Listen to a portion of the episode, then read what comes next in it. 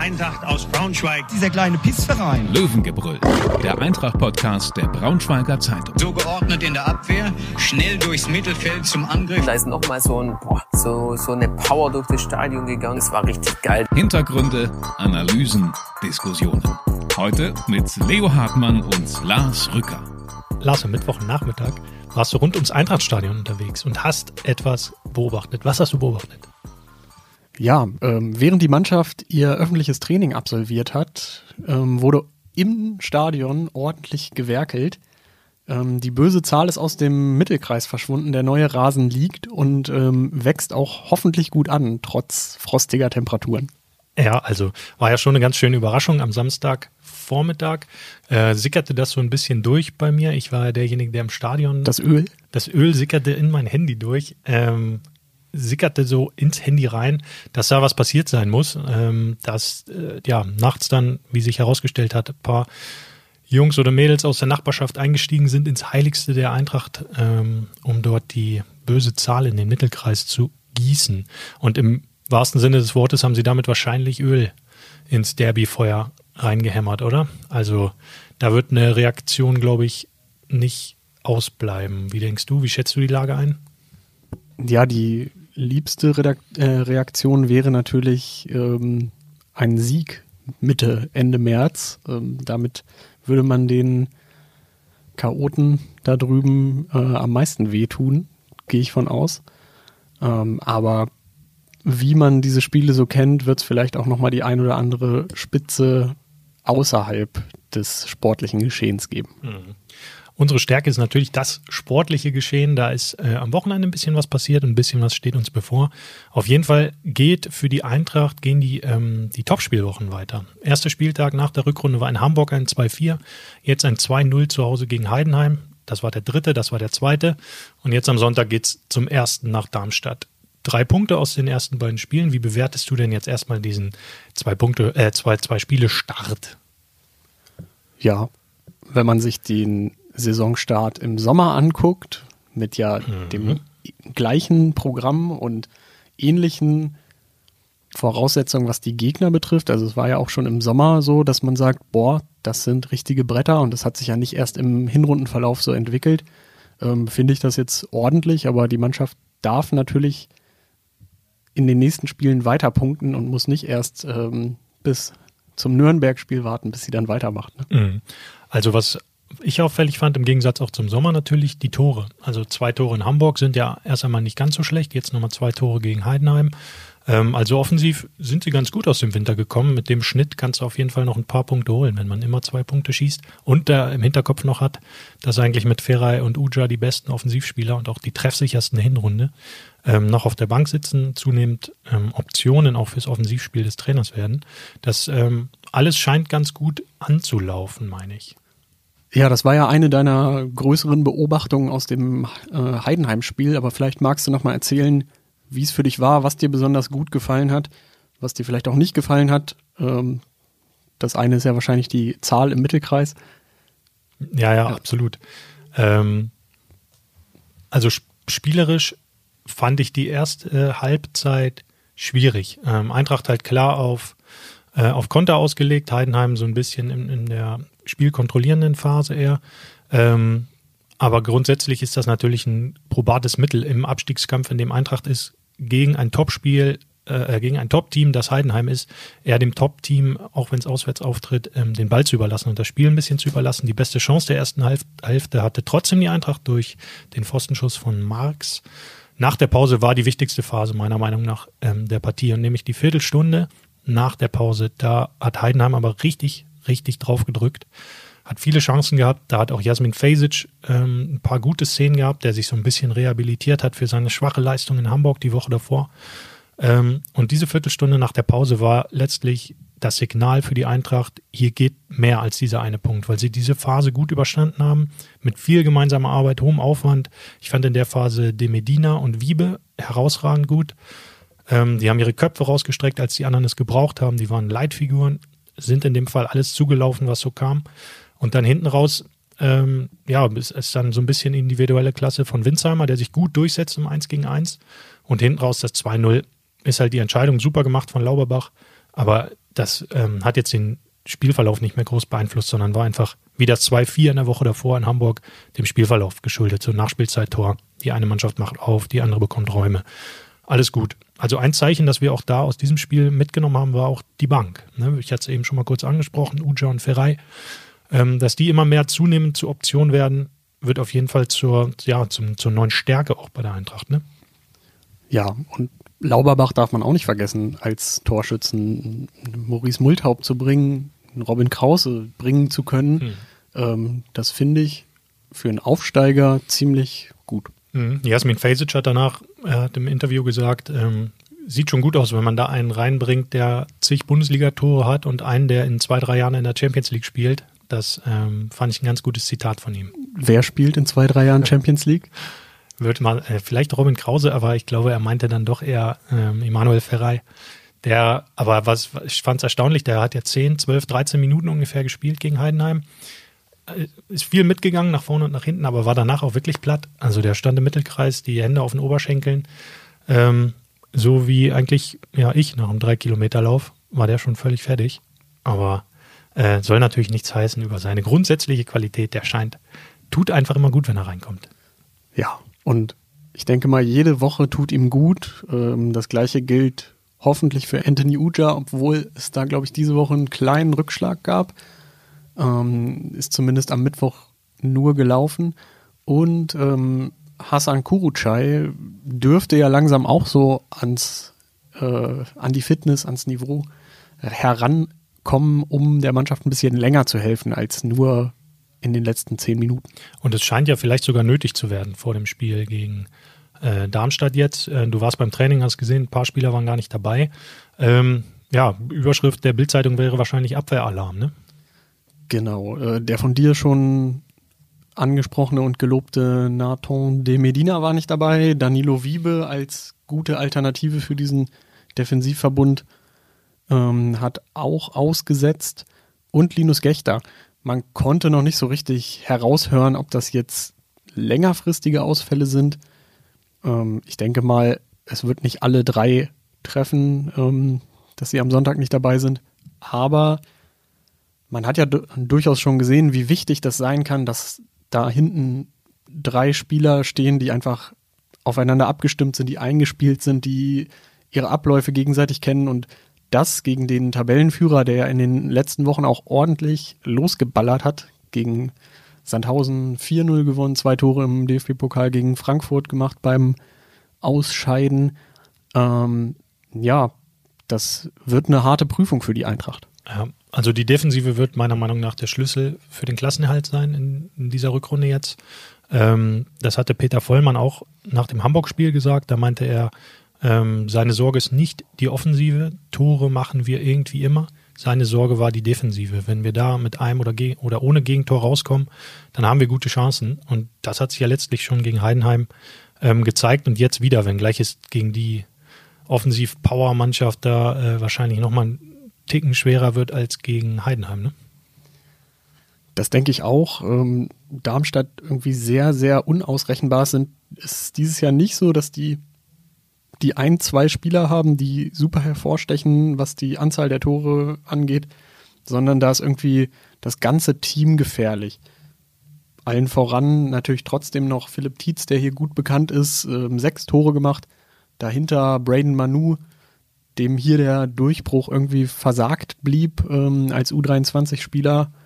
Ähm, der hat fünf Buden gemacht und ist so ein bisschen der, der Shooting-Star dieser Mannschaft, weil er von Thorsten Lieberknecht, der hier auch nicht ganz unbekannt ist, in ganz neuer Rolle aufgeboten wird, vorne drin statt auf dem Flügel. Ähm, dann gibt es da noch einen ganz jungen Oscar Willemson, der 19 Jahre alt ist, jetzt zuletzt getroffen hat. Den kenne ich noch aus dem Hinspiel, oder? Genau, der hat das Hinspiel entschieden. Ähm, das war das einzige Tor des Tages.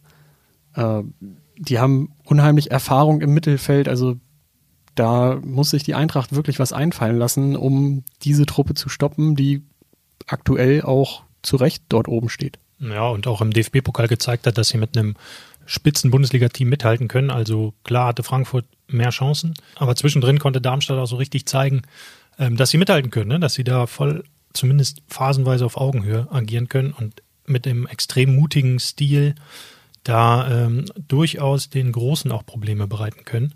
Also, lieber Knecht, du hast ihn schon angesprochen, es jährt sich ja dieses Jahr 2013, 2023 der Erstligaaufstieg der Eintracht zum im zehnten Jahr.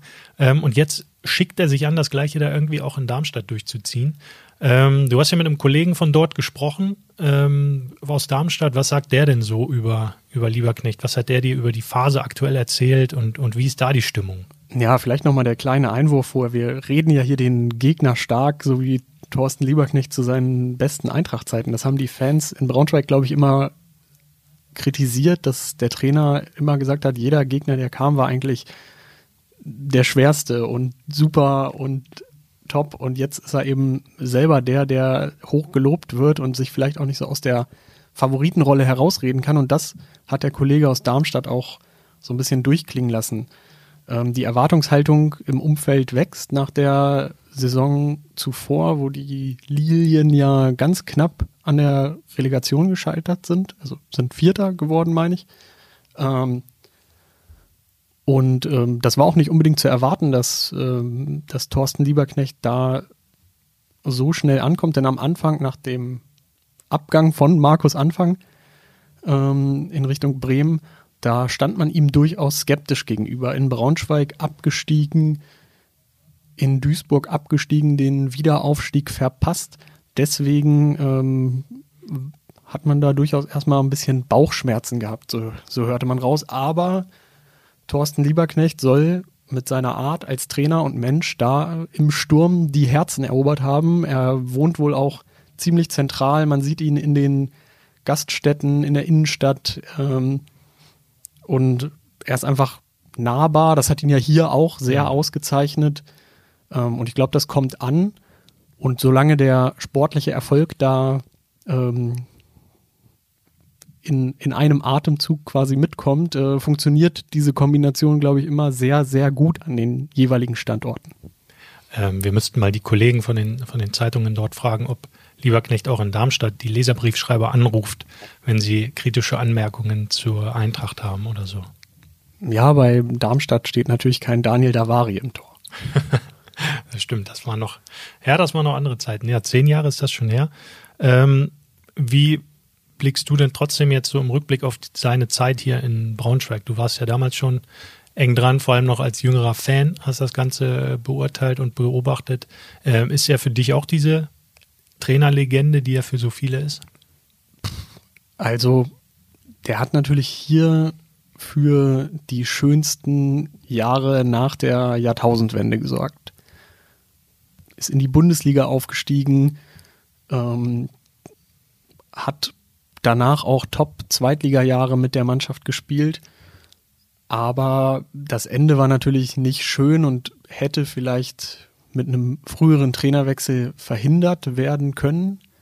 Ähm, da hatte sich diese Beziehung einfach überlebt. Das, das gibt es ja häufiger bei Trainern, die, die lange in den Clubs sind, dass es irgendwann ein Jahr gibt, wo dann nicht mehr, nichts mehr so richtig funktionieren will, die Leichtigkeit fehlt. Vielleicht ähm, hat sich alles so ein bisschen abgenutzt. Ähm, ja, aber danach wurde es ja zumindest auf vergleichbarem Niveau nie besser. Ähm, Michael Schiele ist jetzt der erste Trainer seit Thorsten Lieberknecht, der mal wieder eine Vertragsverlängerung erhalten hat. Von daher kommt das am ehesten ähm, an die Sache heran. Aber klar, Bundesliga-Aufstieg, ähm, Spitzenteam zweite Liga, die Top 25 Deutschlands, das war immer das erklärte Ziel. Davon ist die Eintracht momentan natürlich noch ein Stück weit entfernt, ähm, ein großes Stück wahrscheinlich, äh, wenn man sich anguckt, wie andere Teams wirtschaftlich aufgestellt sind, wer alles seine Stadien umbaut, äh, wie die ihre Kader auch im Winter verstärkt haben. Ähm, von daher ja, es war schon eine schöne Zeit, aber ich glaube, es hilft der Eintracht und den Fans nicht unbedingt, wenn zu viel zurückgeblickt wird. Ist das das gleiche Phänomen wie in Dortmund mit Klopp? Nach dieser Klopp-Ära in Dortmund ja auch dieses ständige, jeder Trainer immer mit ihm verglichen wird und wurde und dementsprechend nie den Ansprüchen gerecht werden konnte irgendwie, weil dieses Bild immer so glänzend gezeichnet wurde, wie es ja zeitweise auch gar nicht war. Auch hier war ja mit Lieberknecht nicht immer alles eitel Sonnenschein und top erfolgreich. Ähm, aber das wird im Rückblick natürlich oft so verklärt. dass andere daran dann scheitern, diesen Anspruch zu erfüllen. Ja, selbst ein Thomas Tuchel war ja in Dortmund super erfolgreich und ähm, musste dann gehen. Ich glaube auch aus anderen Gründen ein bisschen. Mhm. Aber auch nach der erfolgreichsten Runde irgendwie, ne? Erst mhm. Titel gewonnen, wieder Pokalsieger geworden ähm, und trotzdem hat es dann nicht funktioniert, weil er eben auch nicht alle bedienen konnte, alle Bedürfnisse erfüllen konnte der Fans, wie es eben ein Klopp konnte. Aber ähm, dass dann eben auch so ein Klopp und ein Lieberknecht aus derselben Schule so ein bisschen stammen, auch so gemeinsame Karrierepunkte hatten in Mainz, das ist ja schon ganz interessant eigentlich, ne? Ja, also es ist vielleicht im Kleinen vergleichbar und vor allem in diesem, in dieser Sache, dass die beiden einfach Typen sind und dass die, glaube ich, sehr genau wissen, welche Botschaften sie senden müssen, um die Leute auf ihre Seite zu bringen. Also selbst wenn da im Hintergrund nicht immer alles top gelaufen ist, ähm, reichte dann ja manchmal so ein, so ein kleiner, kleiner Funke, den man dann eben ähm, weitergetragen hat und der dann dafür gesorgt hat, dass man gleich wieder die Begeisterung auf seiner Seite hatte durch irgendeine, naja, irgendeine Aussage, die einfach die, die Massen abgeholt hat, so wie das mit dem Pissverein oder wie Thorsten Lieberknecht immer gesagt hat, Pissverein. Ja, bei Klopp sind es vielleicht die Mentalitätsmonster. Das hat er ja auch einfach erfunden, diesen Ausdruck dann irgendwann. Also ich glaube, beide hatten gemein, dass sie einfach eine Wagenburg-Mentalität erschaffen können, dass sie eine Welt kreieren, in der alle gemeinsam gegen etwas draußen ähm, antreten können, wie eben im Wilden Westen, Wagenburg, gegen alles von draußen schützen und innen einen starken Kern haben. Aber das, wie du es vorhin einmal angedeutet hast, überlebt sich irgendwann auch mal. Dann ist die Wagenburg auch irgendwann zu klein und man will mal raus, was Neues sehen, andere Leute kennenlernen, kennen. Also alles hatte irgendwie seine Zeit, ähm, aber trotzdem finde ich es ja interessant, dass es sowohl bei Klopp jetzt auch in Liverpool so gut funktioniert und bei Lieberknecht eben auch in, in Darmstadt. Und ob er da aber die zehn Jahre dann letztlich voll macht, ähm, schauen wir mal. Das ging ja jetzt relativ schnell, dass er Darmstadt wieder äh, so sehr erfolgreich gemacht hat. Ähm, und du hattest eben noch was erwähnt, das war ja auch ganz interessant, die, ähm, dass Vereine auch Stadien umbauen und, und, Namen verkaufen und so. Jetzt haben wir bei Eintracht die entgegengesetzte Geschichte. Ähm, du hast die Woche auch nochmal äh, gesprochen, unter anderem mit Wolfram Benz, dem Geschäftsführer, äh, über die Geschichte ähm, Namensrettung des, des Stadions. Was ist dir denn da noch in Erinnerung geblieben? Was würdest du so als größten, ja, bemerkenswerteste Sache daraus ziehen? Ja, das bemerkenswerteste ist wahrscheinlich, äh, oder nicht nur wahrscheinlich, dass dass es sowas einfach noch nie vorher gegeben hat. Dass Fans mit dem Verein, mit vielleicht auch Sponsoren, die sich dann auf anderem Wege engagieren als in klassischen äh, Paketen, ähm, dass die einfach Hand in Hand zusammenarbeiten, um so einen traditionellen Namen zu retten bis 2025. Es wurde eine große Summe gesammelt. Ähm, das ist halt einzigartig in Deutschland. Es gab viel Aufmerksamkeit. Es gab, glaube ich, auch ein, ähm, große Respektsbekundungen von anderen Clubs, von anderen Fanszenen. Ähm, und das tut der Eintracht gut. Ähm, aber natürlich gibt es bestimmt auch den einen oder anderen, der sagt, ja, das Eintrachtstadion hätte für mich auch Eintrachtstadion gehießen, wenn ähm, da ein Sponsorenname dran gestanden hätte. Mhm. Ähm, Zufall oder nicht, dass genau an, ja, in den zwei, drei Tagen danach die 96 in den Mittelkreis gesägt, geölt wurde? Oder war das letztlich auch eine Reaktion darauf, ähm, dass die Eintracht weiter in ihrem Eintrachtstadion spielen kann, während 96 im was? Heinz von Heiden Stadion Niedersachsen irgendwas spielt? Ja, ich glaube, es schimpft sich dann sogar Arena. Ne? Naja, kann schon sein. Weiß ich auch nicht so ganz genau. Aber das könnte ja sein, dass das auch eine, ja, eine Häkchen-Rache-Aktion dahingehend war. Ähm, ja, letztlich aber eine gro große Aktion. Ähm, stark an die Leute, top, dass ihr da mitgemacht habt. Ähm, war auf jeden Fall eine gute Sache und hat der Eintracht überregional auch ähm, ja, Daumen nach oben erbracht. Ähm, das nächste Spiel ist aber nicht im Eintrachtstadion, sondern in Darmstadt. Lars, du fährst hin. Ähm, was erwartest du denn am Sonntag? Was tippst du? Ja, ich hoffe erstmal, dass ich ähm, pünktlich ankomme mit dem Zug und ähm, dann denke ich mal, dass Eintracht wieder zwei Tore schießt ähm, und sein, äh, die Eintracht den Trend fortsetzt, aber am Ende einen Punkt mit aus Darmstadt nimmt. Ja, das wäre doch absolut in Ordnung. Wenn man dann vier Punkte aus den ersten drei Spielen gegen die Top 3 der Liga mitnimmt, dann kann man, glaube ich, ein, ähm, ja, fast schon ein sehr gut hinter das erste kleine Zeugnis der Rückrunde packen. Unentschieden würde ich auch tippen. Ähm, schauen wir mal, lassen wir uns überraschen. Schönen Gruß an Thorsten Lieberknecht, wenn du ihn siehst. Und wir hören uns bald wieder. Mach's gut, danke. Ciao, ciao. Ciao. Mehr Podcasts unserer Redaktion finden Sie unter braunschweiger-zeitung.de slash podcast.